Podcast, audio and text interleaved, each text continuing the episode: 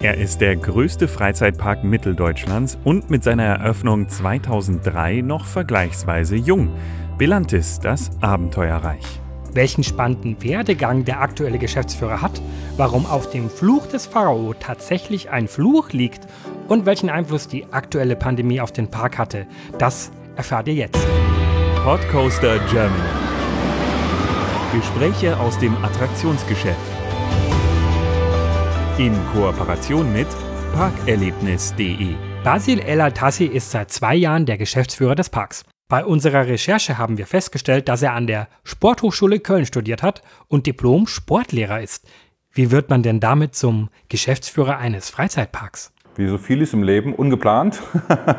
also ich habe äh, Diplom-Sport studiert auf Managementbasis, äh, war eigentlich auch schon fast mit einem Fuß in der Sportrichtung drin, habe selber aktiv Volleyball gespielt bis in die zweite Bundesliga und wie das Leben so spielt, bei uns im Verein sehr, sehr viel organisiert, äh, die Jugendarbeit gemacht, war damals im Vorstand mit drin und war so gegen Ende meines Studiums. Und da meinte unser damaliger äh, Präsident, da ich doch so viel organisiere, er kennt eine Agentur, eine Eventagentur, die jemanden sucht zur Unterstützung für ein Großprojekt, das er hat. Dann habe ich spontan gesagt, gucke ich mir mal an wie das Leben so spielt, dann war ich plötzlich in der Eventbranche drin, so niemals geplant. Und von der Eventbranche ergab sich das, das ist im Grunde die, ich glaube, die Besonderheit äh, bei Belantis oder bei der Eventpark GmbH nicht so oft findet, ist, dass ich dann bei der EMI Entertainment angefangen habe 2003. Also davor war noch die andere Agentur, an der ich meine ersten Schritte machen durfte.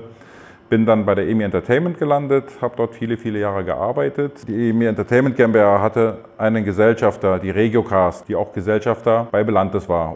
Und 2008 hat man entschieden, die, die beiden Bereiche, die sich mit Event Entertainment beschäftigen, einmal das stationäre Geschäft und einmal das mobile Geschäft zusammenzuführen. Und so bin ich 2008 zu Belantis gekommen oder zur Eventpark mit der Eventagentur, die wir hatten und habe auch 2008 die Gesamtverantwortung für die Eventagentur übernommen. Hatte mich also erstmal nur ums Eventgeschäft gekümmert, hatte mit dem Park nahezu keine Berührungspunkte. Dann hatten wir, jetzt muss ich etwas in meinen Gedankenkram, 2014 einen Gesellschafter- und Geschäftsführerwechsel. Das war dann der Herr Lindbach, den ich schon aus meiner Radiowelt vorher kannte. Wir gehörten zur Regiocast, die EMI Entertainment, waren also quasi die Haus- und Hofagentur der Radiosender in Sachsen. Wir sind jedenfalls dann 2008 mit Belantes äh, zusammengeführt worden und 2014, als es dann diesen Wechsel gab, hat Herr Lindbach das Unternehmen ein Stückchen umgebaut, also der geschäftsführende Gesellschafter.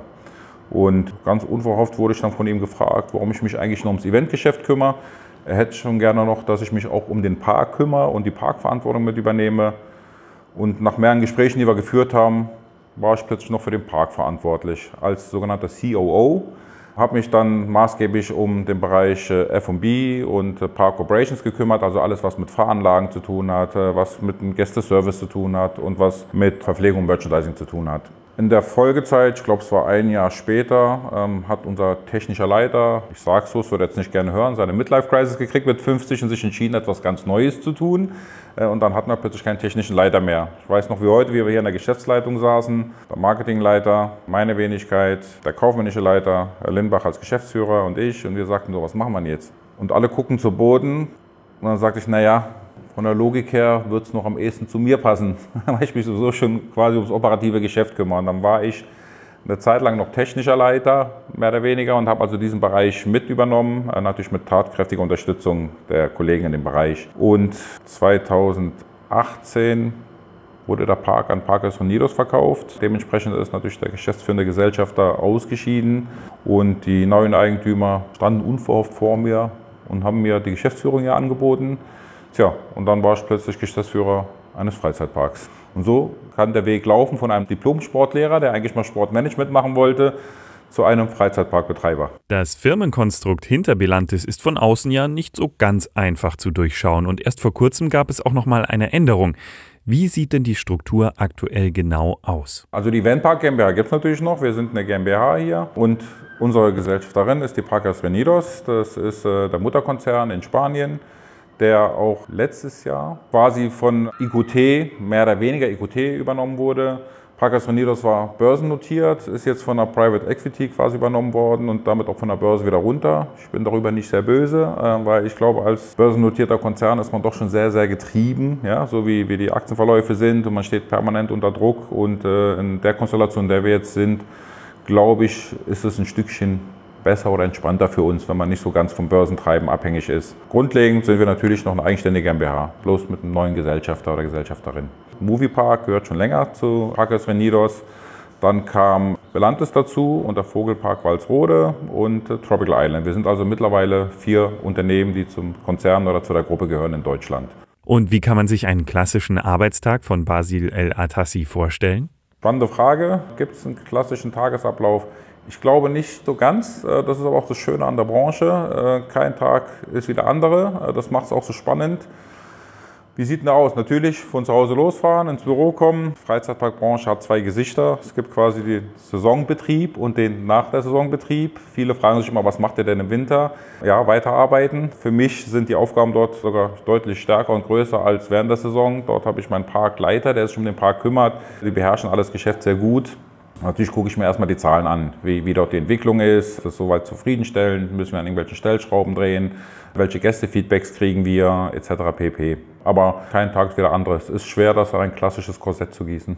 Nichtsdestotrotz muss ich schon zugeben, dass ich sehr am Schreibtisch verhaftet bin. Ich bin längst nicht so oft im Park, wie ich es gerne wäre weil letztendlich machen wir es ja für unsere Gäste. Und wenn man dort zu weit weg ist, also auch die Gästestimmung aufzunehmen, wie, wie geht es in einem Park, wie, wie ist das Empfinden? Und natürlich ist das ein Unterschied, ob wir einen Tag haben, wo 1000 Gäste da sind oder 5000 da sind. Ja? Und auch dort zu sehen, wo müssen wir nachsteuern, was müssen wir besser machen. Ich habe mein Team, das das genauso im Auge hat, aber nichtsdestotrotz, ich möchte mich nicht nur auf Informationen verlassen, sondern selber mir das Gefühl abholen oder auch mal mit den Gästen ins Gespräch zu kommen, um sich mal so ein 1 zu 1 Feedback abzuholen.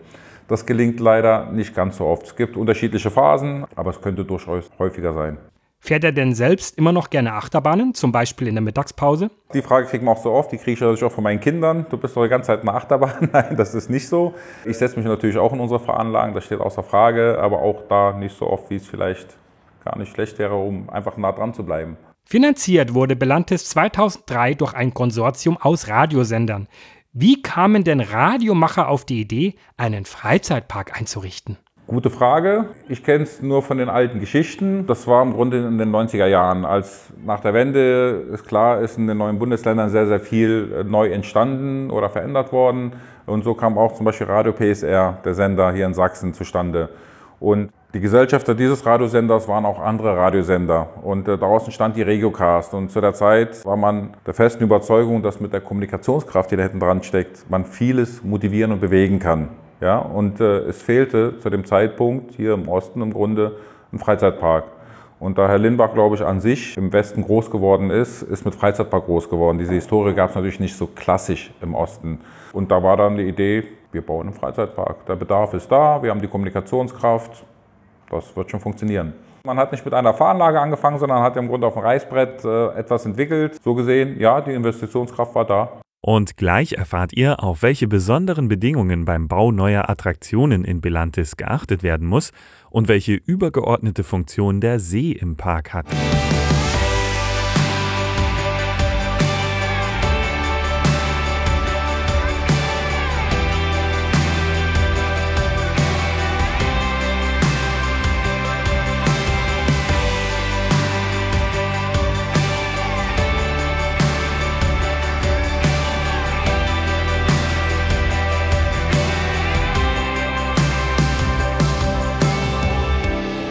Bevor es den Freizeitpark Belantes gab, war auf dem Gelände ein Braunkohletagebau. Der Geschäftsführer Basil El Altassi erklärt, welche Besonderheiten das mit sich bringt. Da wir natürlich hier ein Schüttboden sind, müssen wir, wenn wir bauen, solche Fundamente oder ähnliches mit Rüttelstoffverdichtung arbeiten, weil wir sonst die Tragfähigkeit nicht hinkriegen. Der Bereich hat sich auch noch über die Jahre noch gesetzt gehabt. Da sind schon ein paar spezielle Herausforderungen da, definitiv. Den Boden muss man definitiv prüfen, man muss schauen, was man vorhat, je nachdem, was man bauen will. Also welche Punktlast oder Drucklast man dort kriegt, das ist schon notwendig.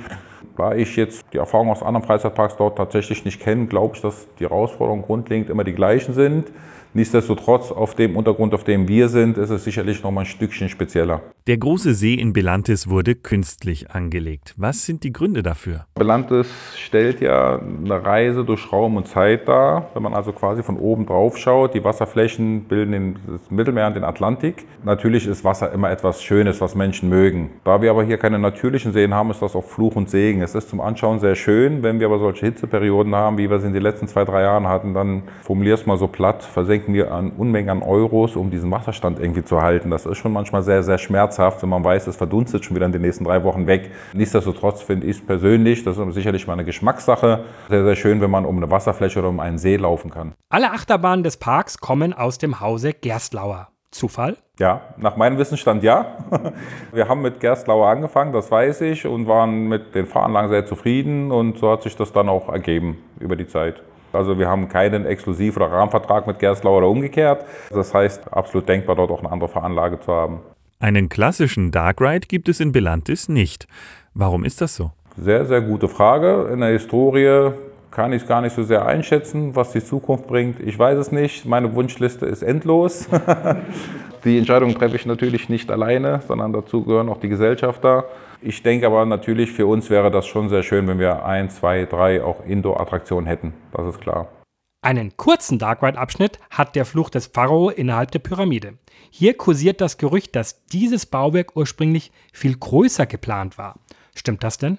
Die Pyramide in ihrem Ausmaß nicht, aber das stimmt. Ich kann mich immer nur auf Hörensagen oder auf die Historie berufen. Es waren mal zwei Fahranlagen da drin geplant gewesen und im Laufe des Projektes aus diversen Gründen hat man es am Ende auf einen Ride reduziert. Also quasi die Hälfte der Pyramide ist nur ausgebaut. Das sieht der Gast nicht, wenn er die Fahranlage fährt. Aber es war mal anders geplant gewesen.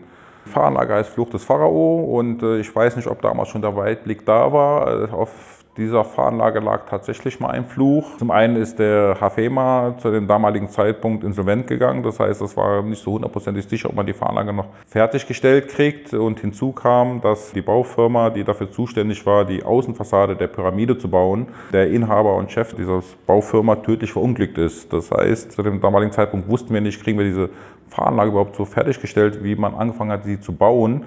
Und man hat sich mit der Witwe dort verständigt gehabt, dass man die Pressmaschine, die dafür zuständig war, diese Platten zu produzieren, ihr abkauft, damit wir das hier in Eigenregie zu Ende bringen können.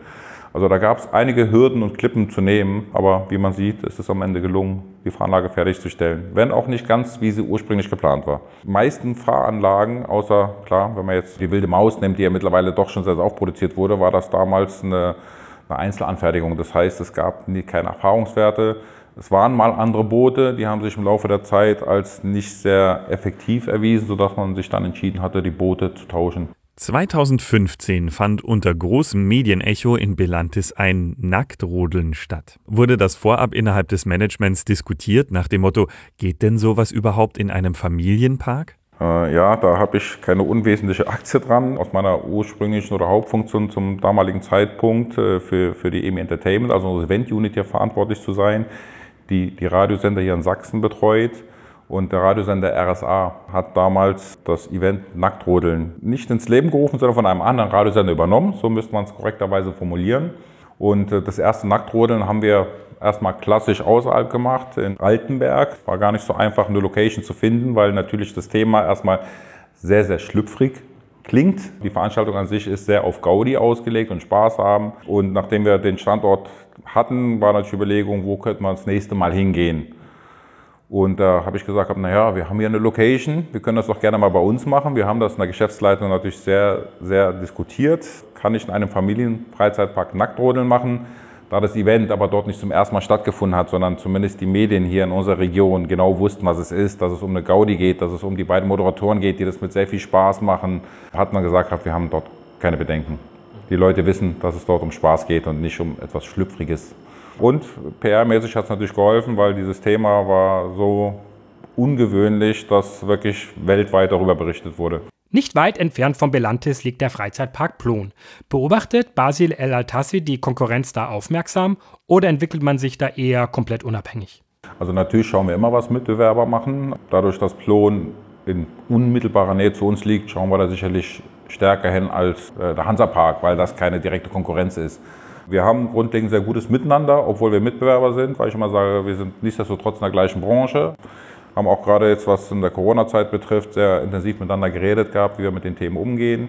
Natürlich schauen wir, was die Kollegen im Plon treiben, äh, lassen uns aber davon nicht äh, vor uns hertreiben, sondern wir versuchen so unser Konzept fortzuführen. Ich kann Ihnen nicht sagen, ob wir es merken. Wir haben in den letzten Jahren eine sehr gute Entwicklung genommen. Ich kann natürlich nicht sagen, wäre sie noch stärker verlaufen ohne den Mitbewerber. Kann ich nicht einordnen, aber wir haben zumindest keine Gäste verloren. Ja? Aber jetzt gerade mit der letzten Fahranlage, die Plon dort gebaut hat, dachte ich so, hat schon was. Also die machen einen sehr guten Job. Die letzte große Thrill-Seeker-Achterbahn in Belantis ist Huracan. Gemeinsam mit dem Fluch von Novgorod im Hansapark die steilste Achterbahn Deutschlands. Wie war denn hier die Erfahrung? Lohnt es sich, in Rekorde zu investieren oder nutzt sich das zu schnell ab? Ich denke, das ist so ein Mix daraus. Es ist immer die Frage, welches Konzept ein Park verfolgt. Wie Sie selber sagen, der Effekt ist nach ein, zwei Jahren, wenn es gut läuft, nach zwei Jahren weg. Wenn es dumm läuft, ist es noch schneller, weil irgendjemand schon parallel es toppt. Ich glaube, für Belantes ist es nicht zwingend notwendig, höher, schneller, weiter, sondern wir verstehen uns als Familienfreizeitpark und wir möchten das Angebot, was das Familienangebot betrifft, weiter ausbauen. Belantis gehört bei den Parks in Deutschland am ehesten in ein Mittelsegment. Wie will Basil El Atassi den Freizeitpark in Zukunft positionieren?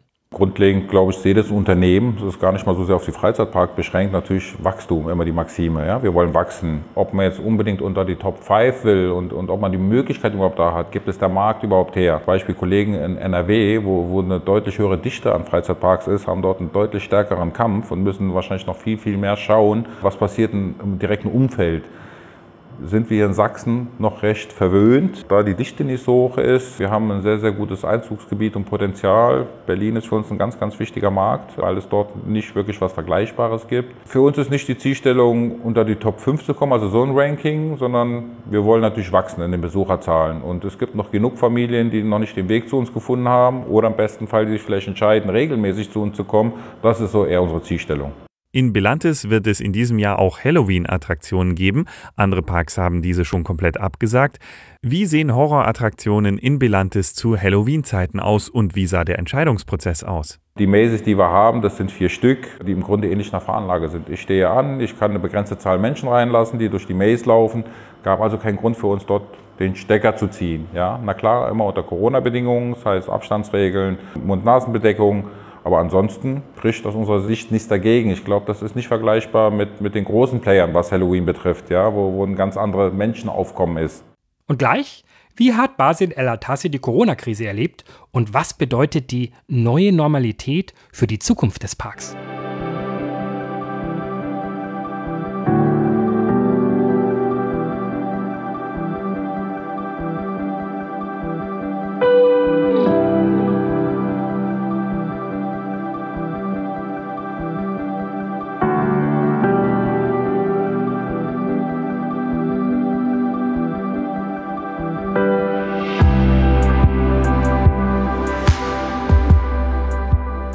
Die Covid-19-Pandemie ist das einschneidende Ereignis des Jahres und hat natürlich auch die Parks hart getroffen.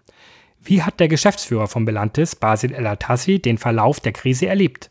Hat er die Krise kommen sehen? Ich habe es ab dem Zeitpunkt X kommen sehen. Ich sag mal, in meinem kollegialen Umfeld, im direkten Umfeld, war ich der Erste, der gesagt hat, Achtung Leute, hier baut sich was auf. Vielleicht, weil meine Historie aus dem Eventgeschäft kommt. Es geht nicht mal darum, alles immer nur rosa-rot zu sehen, sondern wer aus dem Eventgeschäft kommt, denkt auch negativ. Er muss es zwangsläufig negativ denken, nicht von schlechter Laune machen, sondern was kann alles passieren und welche Szenarien können da entstehen. Und ich habe es kommen sehen, in der Dimension und in der Wucht nicht. Ja, also die schwarzen Bilder, die ich mir gemalt habe, wurden immer stärker und sie haben sich Gott sei Dank am Ende nicht ganz so schlimm entwickelt. Na klar haben wir auch überlegt, äh, werden wir, also wir dürfen nicht gleich aufmachen, wie wir wollen. Das zeichnete sich ab. Bevor der Park aufgemacht hat, hatten wir schon vor, einen Marathon in der Stadt zu machen. Wir machen den Leipzig-Marathon. Und da zeichnete sich schon ab, das wird schwierig, den durchzuführen. Wenn wir keinen Marathon machen dürfen, werden wir den Park öffnen, Fragezeichen. Dann war es irgendwann klar, wir können den Park nicht aufmachen. Aber wann können wir den wieder aufmachen? Also die Worst, Worst-Case-Szenario sagte, okay, wir machen dies ja gar nicht mehr auf. Das ist Gott sei Dank so nicht gekommen. Ich kann natürlich nur für Sachsen reden. Ich habe mich insbesondere von unserer Regierung sehr gut aufgehoben gefühlt. Unser Ministerpräsident hat die Freizeitbetreiber, also nicht nur Parks, mal an den Tisch gerufen. Wir waren ungefähr eine Runde von 20 Mann, hat sich angehört, was uns treibt.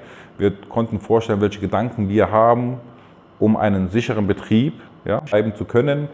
Das hat er sich angehört. Das fand ich sehr, sehr gut, dass man sich dort also quasi nicht im Stich gelassen fühlt, sondern auch die Regierung sich Gedanken darüber macht. Nicht nur über den Einzelhandel oder keine Ahnung was, sondern wirklich, ich glaube, das ging bei viele, viele Branchen so. Und dann haben wir unsere Konzepte eingereicht ähm, und die sind auch sehr schnell genehmigt worden. Also aus, dem, aus der Perspektive her waren wir froh, dass wir nur zwei Monate später aufgemacht haben. Wo ich mich leider komplett verschätzt habe, ist, ich war der felsenfesten Überzeugung, wenn die Menschen zwei Monate eingesperrt sind, also eingesperrt in Anführungszeichen, äh, uns ging es in Deutschland dafür, dass diese Pandemie da ist, noch vergleichsweise gut. Das, das führt leider auch zu dem Problem, dass es, glaube ich, sehr viel verschobene Wahrnehmung gibt. Wir haben Kontakt zu Spaniern durch unseren Konzern. Wenn ich überlege, ich durfte überhaupt nicht vor die Tür oder maximal eine Stunde. Das war hier so nicht. Ich durfte nur nicht mehr mich 100 Kilometer entfernen. Ja, also es geht alles immer schlimmer. Schlimm genug ist es trotzdem für uns natürlich mit den Auswirkungen. Ich wäre mir sicher gewesen, dass die Menschen einfach nach, nach Freizeit schreien. Ähm, das hat sich leider nicht ganz bewahrheitet. Das sieht man, glaube ich, auch am Urlaubsverhalten. Die Menschen wollen was unternehmen, ähm, die haben sich aber sehr darauf konzentriert, es in kleinen, geschlossenen Gruppen zu machen. Also nur mit der Familie, keine Ahnung, in den Wald gehen, äh, Urlaub wird ein Bungalow gemietet, nicht klassisch ins Hotel.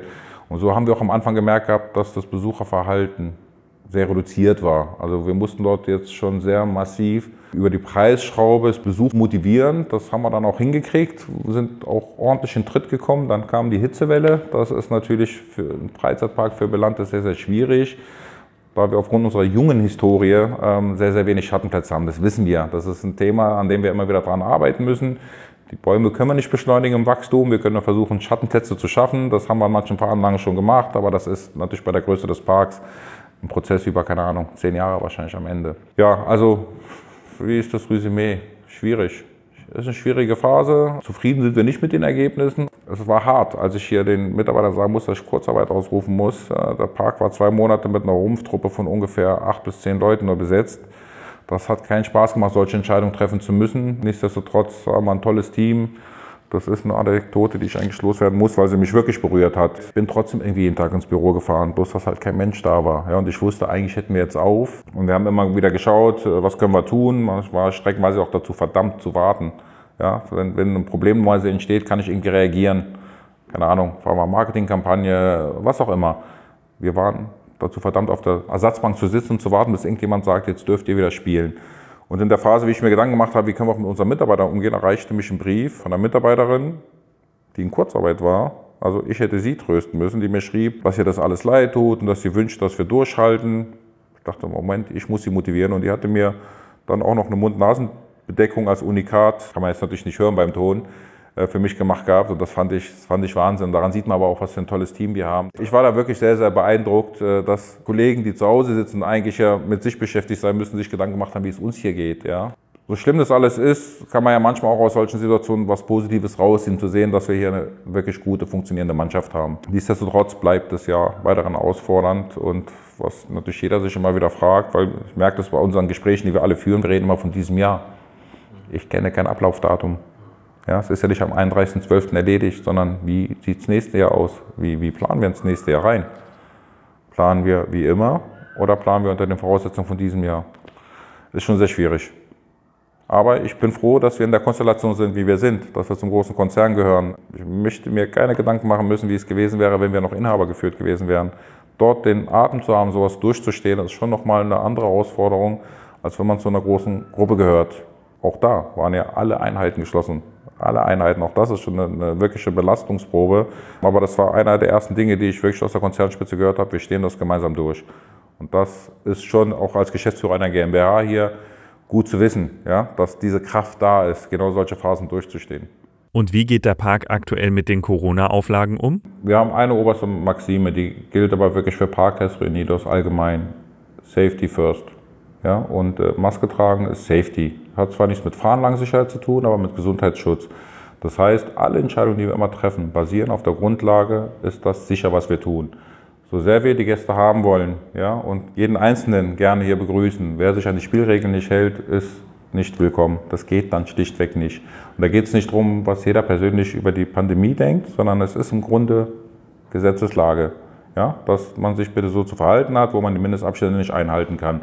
Und das sind unsere Spielregeln, die wir für den Park hier definiert haben. Wer sich daran nicht halten will, wird freundlich darauf hingewiesen. Wenn jemand partout denkt, hier den Aufstand probieren zu wollen, passen wir nicht zusammen an dem Moment. Wir haben uns natürlich am Anfang Gedanken gemacht gehabt, wollen wir hier mit einer klassischen Security arbeiten? Nein, das wollten wir nicht.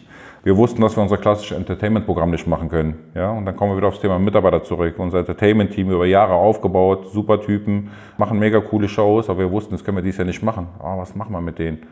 Und das ist aus der Not heraus entstanden, dann lass uns doch Street Entertainment machen und lass uns die Corona-Polizei ins Leben rufen, die auf eine, wie soll ich sagen, charmant freundliche Art und Weise die Menschen hinweisen, weil ich glaube, dass die meisten es gar nicht aus Trotz machen, sondern wie es so ist. Das kann jeder bei sich selber merken. Ja? Da wir hier so wenig gespürt haben von, von Corona, gerät es auch ein bisschen in, in den Hintergrund. Man vergisst es, man ist vielleicht mal unachtsam und so einen möchte ich nicht mit einer harten Security-Ansprache begrüßen, sondern das kann ich doch mit Augenzwinkern machen. Mensch, denk an deine Maske. Ja, ach ja, stimmt. Ja, es geht uns selber so. Wir sitzen manchmal in, in Meetings und merken so, warte mal, Abstand halten, immer noch Abstand halten. Ja, das ist oberste Prämisse. Und ich glaube, dass wir das ganz gut gelöst haben. Natürlich ist es an Tagen, wo der Park voller ist, schwieriger es unter Kontrolle zu halten. Wir können dort immer die Gäste noch wieder darauf hinweisen, aber sie können das nicht zu 100% garantieren. Das geht nicht. Das, die Leute müssen mitmachen wollen, sonst funktioniert es nicht. Das ist das Gleiche, Sie wissen es selber, in den Fahranlagen ist es verboten, keine Ahnung, während der Fahrt mit seinem Handy zu filmen. Das kann ich untersagen. Ich mache aber keine Taschenkontrolle, ob nicht jemand sein Handy in der Tasche hat. Und wenn es nach Fahranlage rausholt, dann habe ich keine Chance mehr zu reagieren, außer Notstopp zu drücken, wenn ich sehe. Menschen müssen mitmachen bei allen Regeln, die es gibt. Und da sind wir, finde ich, kann nur für Belantes reden, toi toi toi, wirklich sehr, sehr froh über unsere Besucher, verhalten sich immer sehr vernünftig. Wir haben hier sonst nie Probleme. Wir versuchen das natürlich die ganze Zeit zu screenen, weil wir vermeiden wollen, dass hier ein Problem entsteht. Ich habe das bei anderen Kollegen aus der Branche mitgekriegt, die heftig Dresche einstecken mussten am Anfang, als die Parks wieder aufmachen durften. Streckenweise, weil sie auch, glaube ich, überrannt wurden ja, und gar keine Chance hatten zu reagieren. Wenn aber natürlich jemand partout nicht will, haben sie keine Chance. Viele Bewertungen von Belantis gehen in die Richtung toller Park, aber schon lange nichts Neues mehr. Wie sieht denn die Zukunftsplanung aus? Ja, bin ich grundlegend bei Ihnen. Also die letzte, ich sag mal, relevante Investition war die Cobra. Ist bei uns absolut überfällig. Manchmal ist das Timing einfach unglücklich. Ähm, als wir vom Parkers Unidos übernommen wurden, hat man schon angefangen, an Konzepten zu arbeiten. Dann gab es innerhalb Parkes Renides, also innerhalb der Konzernspitze Wechsel. Das lebt natürlich solche Prozesse, das ist klar. Durch den letzten Wechsel, den wir hatten, oder durch den neuen Mehrheitsgesellschafter der Gruppe, haben wir angefangen, an fünf Jahresplänen zu arbeiten. Das ist klasse. Ja, also wirklich mit dem Vorlauf, wo man auch dann eine Entwicklung sehen kann, sagen, okay, in den Schritten wollen wir vorgehen. Ja, und dann kam Corona. Das macht es nicht einfacher. Und wir versuchen uns jetzt gerade in der Gesamtgruppe dort eben zu orientieren. Was geht denn für die Zukunft? Aber das ist tatsächlich, ich glaube jetzt egal, ob es ein Konzern ist oder ein inhabergeführtes Unternehmen. Man muss jetzt ja erstmal ein Stückchen seine Wunden lecken, schauen, wo geht es in dieser raus, also wo wird man landen, wie hoch werden die Schmerzen sein äh, und wie viel Kraft ist noch da, beziehungsweise wie sieht denn 2021 aus? Ja, äh, wird es wieder ein neues, anderes Normal, aber nicht mehr so wie jetzt oder wird es nochmal so ein Jahr? Dann wird man Investitionen zwangsläufig wahrscheinlich schieben müssen. Ja, wir unterhalten uns noch über Investitionen, das heißt, das Thema ist jetzt nicht per se von der Agenda runter, aber kann natürlich aktuell nichts Konkretes sagen, weil wir selber noch nicht sehr konkret sind. Wir hatten schon ein 100%-Konzept, das ist jetzt erstmal, wie soll ich sagen, es muss jetzt revidiert werden oder es muss neu geprüft und betrachtet werden. Verschiebt sich es einfach nur im Zeitpunkt oder sehen wir jetzt die Welt komplett anders? In den Gesprächen sind wir gerade mittendrin. Ich meine Verantwortung für den Park hier, natürlich. Natürlich wollen wir uns weiterentwickeln. Wir sind ein relativ junger Park und der muss jetzt den nächsten Entwicklungsschritt machen. Klar. Hat denn Belantis noch Platz für Erweiterungen? Also wir haben noch Flächen, die nicht direkt hier am Park sind, aber das hat andere Gründe, weil es natürlich Aufforstungsverpflichtungen gibt. Die muss man ja irgendwo dann auch bedienen. Und hier innerhalb des Parks, das, was Sie sehen, ist nicht die Maximalfläche, sondern da gibt es im Grunde ein grüner Zaun, der rumläuft. Das ist, dafür gibt es einen B-Plan, also den wir agieren könnten. Phantasialand hat das Problem, immer wieder neue Baukunst sich einfallen lassen zu müssen oder, oder ich glaube, Fahranlagen sogar streckenweise rausnehmen, um was Neues machen zu wollen, weil sie einfach keine Chance haben, zurzeit in die Breite zu gehen oder zu wachsen. Die Not kennen wir nicht. Also das ist bei uns wirklich das kleinste Thema. Und das ist aber, glaube ich, auch ein Stück Strategiefrage. Ich höre das ja auch sehr oft, äh, da sind die Meinungen auch geteilt. Belandes ist sehr weitläufig. Ja? Manche finden das gerade gut, andere sagen wiederum, das ist ziemlich langweilig. Auf der Fläche, die Sie heute bei Ihrem Besuch gesehen haben, haben wir eigentlich im Grunde noch genug Verdichtungsmöglichkeiten, weil man natürlich nicht immer nur gucken muss, dass man in die Breite oder in die Ferne geht. Da hängt ja ganz viel hinten dran. Logistik, Infrastruktur, macht das so Sinn von den Abläufen her oder verdichten wir erstmal das, was wir haben? Und da reicht, das reicht, glaube ich, locker für die nächsten 20 Jahre noch. Und wie sieht es bei Basil El Atassi selbst aus?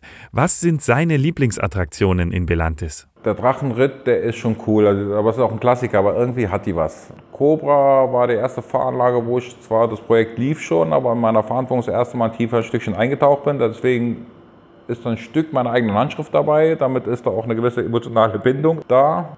Huracan hat, nee, ich, kann, nee, ich kann mich da nicht beschränken. Es hat jede Fahranlage hat was, hat, hat, was. Weil jeder hätte ich natürlich, wie aber auch, ich meine, Sie haben ja die Foren gelesen und wir haben, das finde ich mal wieder toll, wir haben einen Fanclub. Da kann man eine Menge, Menge Hinweise kriegen. Ich habe mich natürlich mit denen äh, auch auseinandergesetzt. Äh, wir können natürlich an den bestehenden Veranlagen noch so viel tun. Ja? Und wir kommen jetzt auch zunehmend in die Möglichkeiten, die wir früher gar nicht hatten. Ähm, aber gut, jetzt kam Corona dazwischen. Was ich vielleicht, ich kann es noch eigentlich andersrum beantworten. Leider, vielleicht ist es ein Thema des Alters, merke ich, dass ich nicht mehr alles so wegstecke, wie ich es früher gemacht habe. Das heißt, oder andersrum, mein Magen hat da eine andere Meinung als ich. Und äh, Bellatos Rache ist mir zum Beispiel, das hm, würde ich einen Bogen drum machen wollen, wenn möglich.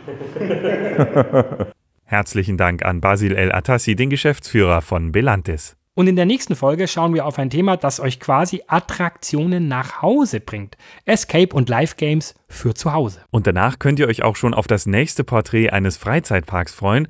Im Oktober schauen wir nach Trips Drill. Abonnieren lohnt sich also, um nichts zu verpassen. Bis dann. Und jetzt seid ihr dran. Schreibt uns, was ihr zu dem Thema denkt. Hinterlasst einen Kommentar auf pod.coaster.de oder parkerlebnis.de oder schreibt uns eine Mail an post.coaster.de. Um keine Folge zu verpassen, abonniert den Podcoaster auf einer Plattform eurer Wahl. Und ihr könnt unsere Arbeit ganz einfach unterstützen. Teilt und bewertet unseren Podcast. Der Podcoaster wird produziert von Sebastian Grünwald und Hans Pieper. Kooperationspartner ist parkerlebnis.de. Weitere Informationen auf pod.coaster.de und auf parkerlebnis.de/podcoaster. Wir hören uns.